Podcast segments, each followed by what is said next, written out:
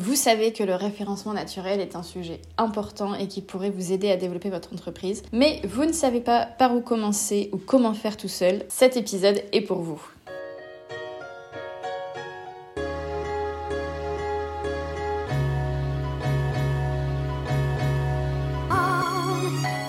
Bonjour et bienvenue sur la saison 3 du podcast Entreprendre éthique. Je m'appelle Stéphie, je suis éco-conceptrice de site internet et j'ai créé ce podcast pour aider les personnes qui souhaitent entreprendre en respectant leurs valeurs. Ici, on parle éco-conception web, communication responsable et entrepreneuriat éthique. Mes invités ou moi-même essayons de vous apporter des conseils concrets pour vous permettre de faire grandir votre entreprise et augmenter votre impact positif sur le monde en le respectant et en vous respectant. Si vous trouvez ce podcast utile, vous pouvez l'aider à circuler en le partageant autour de vous ou en le notant avec 5 étoiles pour qu'il remonte dans les algorithmes des plateformes d'écoute. Je vous laisse avec l'épisode du jour et bonne écoute Bonjour tout le monde, je suis ravie de vous retrouver pour un nouvel épisode du podcast dans lequel on va parler d'un sujet brûlant, d'un sujet qui intéresse tout le monde mais où peut-être personne ne comprend vraiment comment ça fonctionne. C'est un peu le sujet mystérieux, mais en même temps euh, hyper important pour plein de gens. C'est tout simplement le référencement naturel. Dans cet épisode, je vais tout simplement vous dire pourquoi, mais surtout comment commencer à travailler son référencement naturel par vous-même, même si vous n'avez pas de budget encore pour déléguer ou si vous n'y comprenez pas encore grand-chose. Le but, c'est qu'après cet épisode, vous sachiez par où commencer et euh, c'est déjà possible d'obtenir des résultats en travaillant son référencement soi-même. Ça demande du travail et ça c'est sûr. C'est, je pense, peut-être la première chose la plus fondamentale à savoir quand on parle de référencement naturel, c'est que c'est absolument pas quelque chose d'immédiat. C'est pas quelque chose qui se travaille une fois, c'est une stratégie long terme. Euh, qui se travaille sur euh, bah, plusieurs mois, plusieurs années. Enfin voilà, c'est vraiment quelque chose qui se travaille en continu. Et c'est pas euh, en mettant trois ou quatre mots-clés à des endroits stratégiques du site que vous allez vous référencer sur des recherches que votre cible fait. À moins évidemment d'être dans un truc extrêmement niché où il n'y a absolument pas de concurrence, là ok ça peut fonctionner, mais généralement euh, on n'est pas dans ce genre de thématique. Je ne vais pas aller euh, trop loin, mais j'avais quand même envie de commencer par ça, c'est que si vous pensez que le référencement naturel c'est quelque chose qui se fait. Euh, j'ai pas envie, pas de dire que c'est compliqué à mettre en place parce que c'est pas compliqué, c'est juste que ça demande du travail. Quoi. Je vais peut-être commencer par définir ce que c'est le référencement naturel, le SEO. référencement naturel, SEO, c'est plus ou moins la même chose. Euh, on va pas se perdre dans, dans les détails. Mais sachez qu'on parle à peu près de la même chose quand on parle de référencement naturel ou de SEO. Et donc le SEO, ça veut dire Search Engine Optimization en français optimisation pour les moteurs de recherche et c'est l'ensemble des techniques qu'on peut mettre en place pour améliorer la position d'un site internet ou d'un contenu dans les résultats de recherche d'un moteur de recherche. En gros, c'est ça, le SEO, c'est euh, les techniques qu'on peut mettre en place pour être premier dans les résultats de recherche. Et pourquoi c'est intéressant d'être premier dans les résultats de recherche des moteurs de recherche? Eh bien, tout simplement parce que maintenant, pour tout et n'importe quoi, on demande toujours à Internet comment on fait.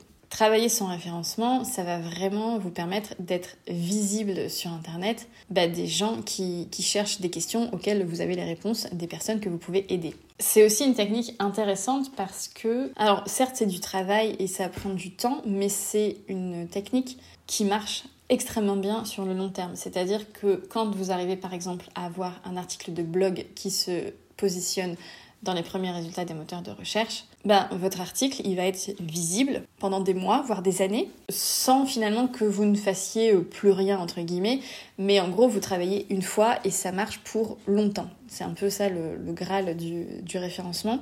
Et donc, c'est l'exact opposé de, par exemple, se rendre visible sur les réseaux sociaux, parce que un post Instagram, par exemple, c'est visible, euh, je sais pas, deux heures Et après, euh, après c'est fini, c'est parti dans les méandres du feed, donc on passe du temps sur un truc qui va être visible vraiment très peu de temps.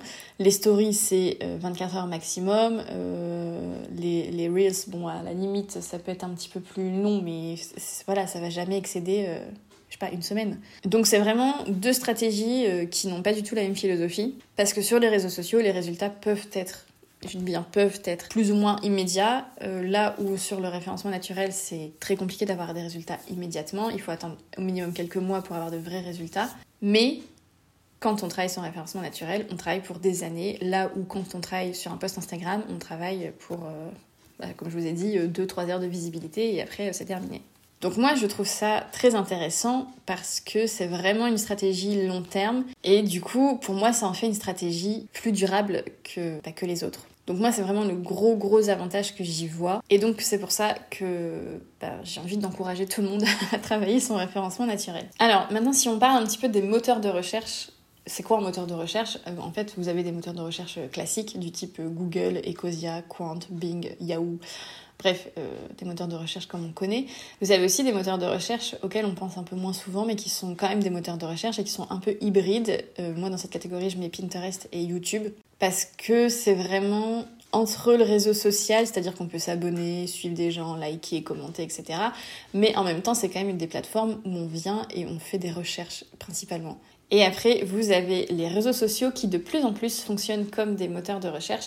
Donc euh, sur Facebook, Instagram, TikTok, par exemple, on peut taper des mots-clés dans la barre de recherche et, euh, il va, nous, remonter des, des, posts ou des publications qui sont reliées à ce mot-clé. Donc de plus en plus, les réseaux sociaux fonctionnent aussi un peu comme des moteurs de recherche. Il faut savoir qu'il existe du référencement gratuit et du référencement payant. Donc le référencement payant, c'est aussi ce qu'on appelle le SEA.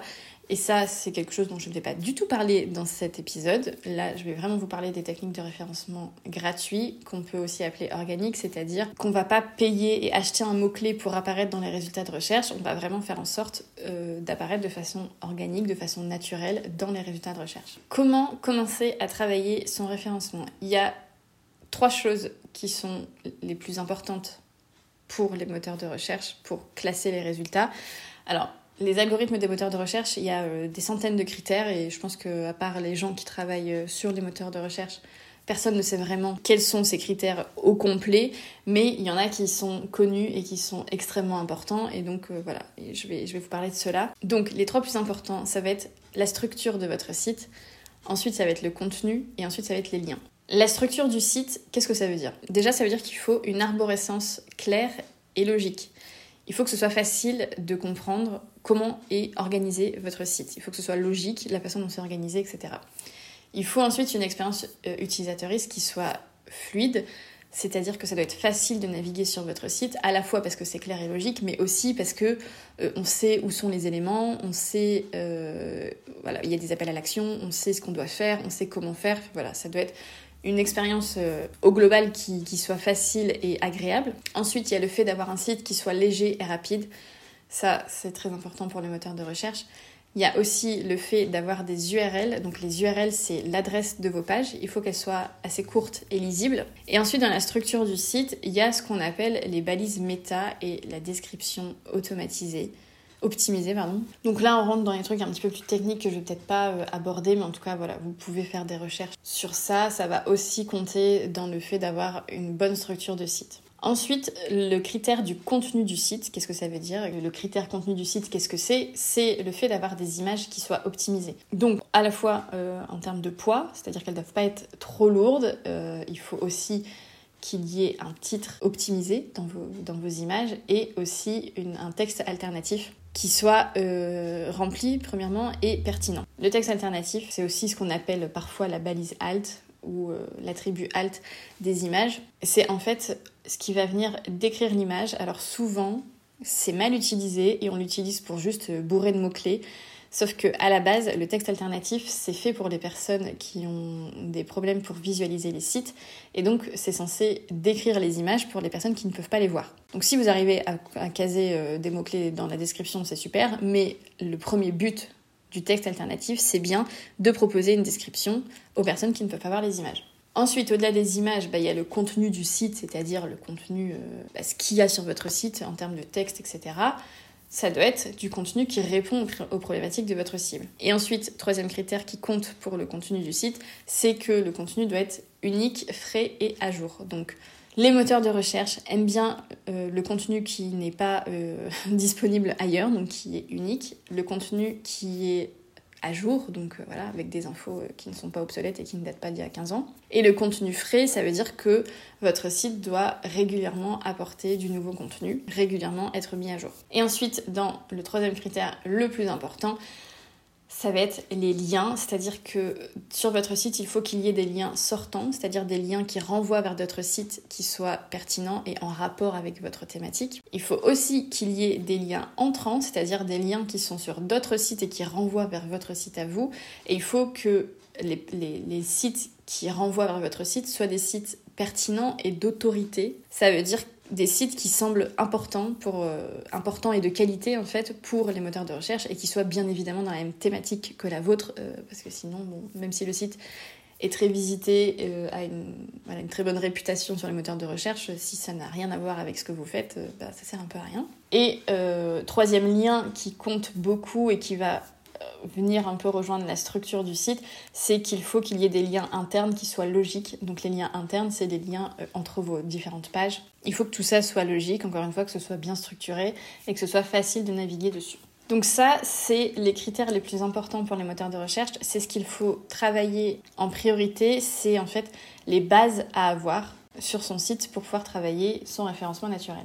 Ensuite, il y a une deuxième partie de cet épisode que j'ai envie de consacrer aux mots-clés, parce que souvent, quand on entend référencement naturel, c'est le premier truc auquel on pense, et oui, c'est important. Mais si vous avez les bons mots-clés, mais que vous n'avez pas tout ce que je viens de dire avant, en fait, ça sert à rien. C'est vraiment euh, les critères dont je, dont je, vous ai parlé juste avant, c'est vraiment la, base. Et si vous n'avez pas ça, vous avez beau avoir les, meilleurs mots-clés, ben, ça va moins bien marcher. Mais effectivement, une fois qu'on a travaillé un peu sur les critères d'avant, ben, quand, on, quand on arrive sur le, le, pilier du contenu, forcément, on va se demander euh, ben, quel mot-clé choisir, sur quel mot-clé se, positionner. Donc d'abord, je vais définir ce que c'est un mot-clé. Un mot-clé, en fait, c'est la requête que les personnes qui utilisent un moteur de recherche vont euh, taper dans la barre de recherche. Donc c'est les mots et les expressions sur lesquels on va essayer de se positionner pour arriver en haut des résultats de recherche. Alors je précise directement qu'un mot-clé, c'est pas forcément un seul mot. En fait, il y a trois types de mots-clés. Vous avez les mots-clés qu'on appelle génériques. Donc c'est des mots-clés plutôt euh, globaux qui sont pas extrêmement précis. Par exemple, ça va être euh, site internet, décoration ou euh, agence de voyage. Après, vous avez des mots-clés de marque. Donc ça, généralement, ça va être des mots-clés sur lesquels il est beaucoup plus facile de se positionner, tout simplement parce que, a priori, il n'y a pas beaucoup de concurrence. Votre nom de marque, c'est votre nom à vous. Vous l'avez choisi et normalement, il est à peu près unique. Donc, ça va être assez facile de se référencer sur ce mot-là. Il va juste falloir, euh, voilà, évidemment, avoir un site internet où il y a le, le, nom de votre marque placé un petit peu. Et puis ensuite, attendre quelques semaines et vous allez euh, remonter assez naturellement dans les premiers résultats de recherche. Donc les noms de marques, ça va être par exemple, si on reprend notre, nos, trois mots euh, d'avant, ça va être euh, Wix, Voyageur du Monde ou Maison du Monde. Et après, il y a les mots-clés qui sont peut-être les plus, plus importants, les plus, en tout cas les plus faciles selon moi à travailler quand on n'est pas un gros site, quand on n'a pas des gros moyens. C'est les mots-clés de longue traîne. Là, ça va être des requêtes vraiment beaucoup plus précises avec beaucoup plus de mots, comme par exemple comment créer un site internet. Ça, comment créer un, site internet, toute cette expression, c'est un mot-clé. Ensuite, on peut avoir par exemple euh, agence de voyage tour du monde. Là aussi, on est quand même bien plus précis que juste agence de voyage. Et puis pour la décoration, on pourrait avoir comme mot-clé de longue traîne par exemple décoratrice d'intérieur Lyon. Là aussi, c'est beaucoup plus précis. Alors comment on fait pour choisir un mot-clé bah Déjà, il faut que les mots-clés soient recherchés. Ça paraît, euh, euh, con, mais c'est quand même bien de le dire. Il y a, des personnes qui doivent s'intéresser à ce sujet. Si, voilà, si vous vous référencez sur un mot-clé que personne ne tape dans aucun moteur de recherche, bah, ça sert à rien, c'est pas comme ça que vous allez avoir du trafic. Ensuite, il faut que le mot-clé soit peu concurrentiel. Donc ça, c'est là où les mots-clés de longue traîne deviennent intéressant parce que les mots-clés génériques du type agence de voyage, c'est des mots-clés qui sont beaucoup trop concurrentiels. C'est-à-dire qu'il y a déjà beaucoup de sites qui sont référencés sur le mot, c'est des gros sites, etc. Et ça va être compliqué en fait de venir se placer, nous en tant que petits. Euh, voilà, en gros, on joue pas dans la même cour, entre guillemets. Et donc, c'est beaucoup plus facile de se référencer sur des mots-clés qui sont peu concurrentiels. Ensuite, il faut que le mot-clé soit pertinent, ça veut dire qu'il doit être en rapport avec votre activité et votre entreprise. C'est toujours pareil, si vous êtes décoratrice d'intérieur et que vous vous référencez sur le mot-clé euh, comment faire garder son chat ce week-end, euh, a priori ça n'a pas grand intérêt pour vous. Parce que même s'il y a plein de gens qui peut-être se posent cette question, euh, bah, c'est pas utile pour vous d'avoir des gens qui cherchent comment faire garder leur chat sur votre site de décoration d'intérieur. Euh, c'est des sujets qui n'ont rien à voir, donc ça ne sert à rien. Et enfin, le quatrième critère qui est important pour que votre mot-clé soit pertinent, c'est l'intention de recherche. En fait, c'est se demander, quand la personne tape ce mot-clé ou cette expression dans la barre de recherche, qu'est-ce qu'elle veut faire derrière en fait cette personne? Alors pour illustrer ce concept d'intention de recherche, je vais vous donner un exemple personnel où euh, clairement euh, en termes d'intention de recherche, j'ai mal visé. En gros, j'ai un article sur mon blog qui est très très bien référencé sur le mot-clé entreprise éthique définition. Donc c'est super, cet article me rapporte beaucoup de trafic. Le problème, c'est que les personnes qui recherchent entreprise éthique définition, est-ce qu'elles ont envie de créer un site internet? A priori, pas du tout. Or, moi, c'est quand même ce que je propose. Et en fait, les gens qui cherchent entreprise éthique définition, c'est soit des gens, je sais pas, qui font euh, un exposé pour, euh, pour l'école ou pour l'université ou je sais pas quoi et qui ont besoin d'une définition, euh, soit des gens qui ont entendu ce mot et qui savent pas trop ce que ça veut dire. Bon, voilà. Vous voyez, l'intention de recherche derrière, elle n'est pas très intéressante pour moi parce que c'est simplement des personnes qui vont venir, qui vont prendre la définition que moi j'ai donnée et qui ensuite vont repartir et voilà. Donc certes, ça me rapporte beaucoup de trafic, mais ce trafic n'est pas très qualifié. Après, euh, dans le lot, je me dis il y a quand même des gens qui peuvent être intéressés par ce que je fais, mais vous comprenez que l'intention de recherche, elle est quand même moins intéressante que si je m'étais référencée sur un truc du style comment créer un site internet, euh, ben là clairement c'est mon travail et donc voilà, ce serait beaucoup plus intéressant d'avoir des gens qui cherchent comment créer un site internet sur mon site euh, plutôt que des gens qui se demandent, euh, qui cherchent une définition d'entreprise éthique. Donc voilà pour l'instant de recherche. Donc maintenant que vous savez ce que c'est un mot-clé pertinent, un mot-clé qui va vous apporter vraiment des résultats et sur lequel il est intéressant de se positionner, Comment on fait pour trouver des idées de mots-clés? Alors déjà, on peut essayer de trouver des idées de mots-clés euh, c'est-à-dire que par exemple, on peut se mettre à la place de la personne et juste se dire bon ben qu'est-ce que qu'est-ce que moi je chercherais dans les moteurs de recherche euh, si j'étais euh, donc votre cible. Et là vous pouvez juste lister toutes vos idées. Ensuite vous pouvez aussi vous demander quelles sont les questions qu'on vous pose souvent. Et là typiquement par exemple cet épisode de podcast sur le référencement naturel. J'ai choisi de parler de référencement naturel parce que on me pose tout le temps la question euh, bah, de comment ça se passe et comment on peut travailler, est-ce que le site sera bien référencé, etc. etc. Et ensuite, vous pouvez bah, simplement utiliser votre cible, votre persona. Euh, si vous avez réalisé des interviews, probablement que voilà, dans vos interviews, il y a des, des choses et des questions et des idées de mots-clés qui peuvent être intéressantes pour vous. Ensuite, vous pouvez aussi avoir des idées euh, grâce à Google, c'est-à-dire que si vous allez sur le moteur de recherche Google et que vous commencez à taper un mot-clé euh, de votre cible, donc un mot-clé plutôt générique, vous allez avoir des suggestions. Donc quand vous commencez à taper le mot, euh, en dessous, il y a des, suggestions qui, apparaissent et ça, ça sort pas de nulle part. C'est des choses en fait qui sont beaucoup recherchées, donc ça peut vous donner d'autres idées. Vous avez aussi sur les pages de résultats une section qui s'appelle Autres questions posées et en bas, vous avez recherche associée. Donc ça, c'est pareil, ça ne sort pas de nulle part. C'est des choses que les gens tapent dans Google. Donc ça peut être des, des idées. Et ensuite, vous avez un site qui est extrêmement utile qui s'appelle Answer the Public. Je vous mettrai le lien dans les notes de l'épisode où en fait vous tapez un sujet ou un produit, une marque, etc. Peu importe, encore une fois, un mot-clé assez générique. Et vous allez avoir toutes les questions que les gens posent dans les moteurs de recherche autour de ce mot-clé. Donc euh, là, vous aurez vraiment littéralement des centaines d'idées de mots-clés. Voilà. Ensuite, évidemment, après, à vous de vérifier si ce mot-clé est pertinent ou pas pour vous euh, grâce aux critères que je vous ai dit euh, juste avant. Et maintenant, je vous ai aussi parlé du fait que le mot-clé ne doit... Alors, il doit être recherché, certes, mais il ne doit pas être trop concurrentiel. Et comment on fait pour savoir si un mot-clé est concurrentiel ou pas? Eh bien, il y a des sites qui existent et d'ailleurs des sites euh, gratuits. Donc euh, pas forcément besoin d'investir pour commencer. D'abord, vous avez l'outil euh, Google Keyword Planner. Je vous mettrai le lien, mais en gros, c'est l'outil qui permet de créer des campagnes justement payantes sur des mots-clés. Et en fait, vous avez ce qu'ils appellent l'outil de planification des mots-clés et vous pouvez obtenir le, volume de recherche et, si le mot-clé est concurrentiel ou pas grâce à cet outil. Bref, en fait, vous tapez plusieurs mots-clés et puis vous voyez lesquels sont les plus recherchés et lesquels sont les plus concurrentiels ou pas. Vous avez un autre outil que moi j'utilise et que je trouve très bien qui s'appelle Insight Yuda. Donc pareil, en version gratuite, ça permet déjà d'avoir une première idée et ça vous donne aussi le nombre, euh, voilà, si le mot-clé est recherché et à quel point il est concurrentiel ou pas. Et en fait, le but, bah, c'est de prendre un mot-clé qui est pertinent pour vous, qui est assez recherché et qui est peu concurrentiel. Le but, c'est de trouver le meilleur équilibre entre tous ces critères pour avoir le plus de chances de positionner ben, votre article sur ce mot-clé. Et donc maintenant que vous avez vos mots-clés, vous allez me dire, ok, super, mais j'en fais quoi? Alors, la règle numéro 1 à retenir, c'est que une page égale un mot-clé. C'est-à-dire que n'essayez pas de mettre plusieurs mots-clés sur la même page.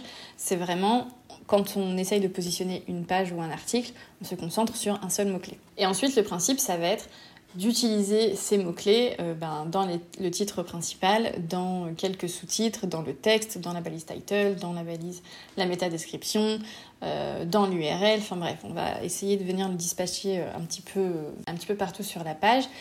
Et quand je parle de pages, alors vous avez vos pages statiques de votre site, mais la meilleure stratégie selon moi, c'est la stratégie qui consiste à écrire des articles de blog. Et pourquoi? Vous allez me dire peut-être euh, le, blog, c'est un truc qu'on faisait il y a 15 ans, mais, mais pas du tout, c'est toujours extrêmement pertinent. Parce que je vous ai dit dans l'épisode un peu avant que les moteurs de recherche aiment le contenu frais, c'est-à-dire ils aiment les sites internet qui sont mis à jour régulièrement. Et comme vous n'allez pas changer euh, votre présentation ou vos services tous les 4 matins, un des moyens d'apporter régulièrement du contenu nouveau et frais sur votre site internet, c'est d'écrire des articles de blog. En plus, les articles de blog, euh, généralement, c'est des articles où il y aura quand même euh, pas mal de texte. Et donc, ça va vous permettre de, mettre les mots-clés de façon assez naturelle tout au long de votre article. Ce qu'il faut retenir selon moi quand on écrit des articles ou des textes pour les pages statiques de son, de son site, c'est qu'avant tout, gardez en tête que vous écrivez pour euh, des personnes humaines avant tout. Avant d'écrire pour les moteurs de recherche, vous écrivez pour des gens, vous écrivez pour aider des gens à trouver des réponses à leurs questions. Et donc c'est hyper important d'écrire d'abord pour les gens et puis ensuite pour, voilà, de devenir euh, optimisé pour, euh, pour les moteurs de recherche. Mais ne faites pas par exemple de mettre le mot-clé tous les trois lignes. C'est hyper pas, pas du tout naturel. Ça va être extrêmement chiant pour, pour les gens. Et euh, ça va être aussi de toute façon pénalisé par les moteurs de recherche, donc vraiment rester le plus naturel. Et une autre chose qui me paraît importante, c'est que l'essentiel pour moi se joue dans le choix du mot-clé. C'est vraiment bien choisir son mot-clé, c'est ça qui va faire euh, qu'on peut euh, réussir à se positionner ou pas.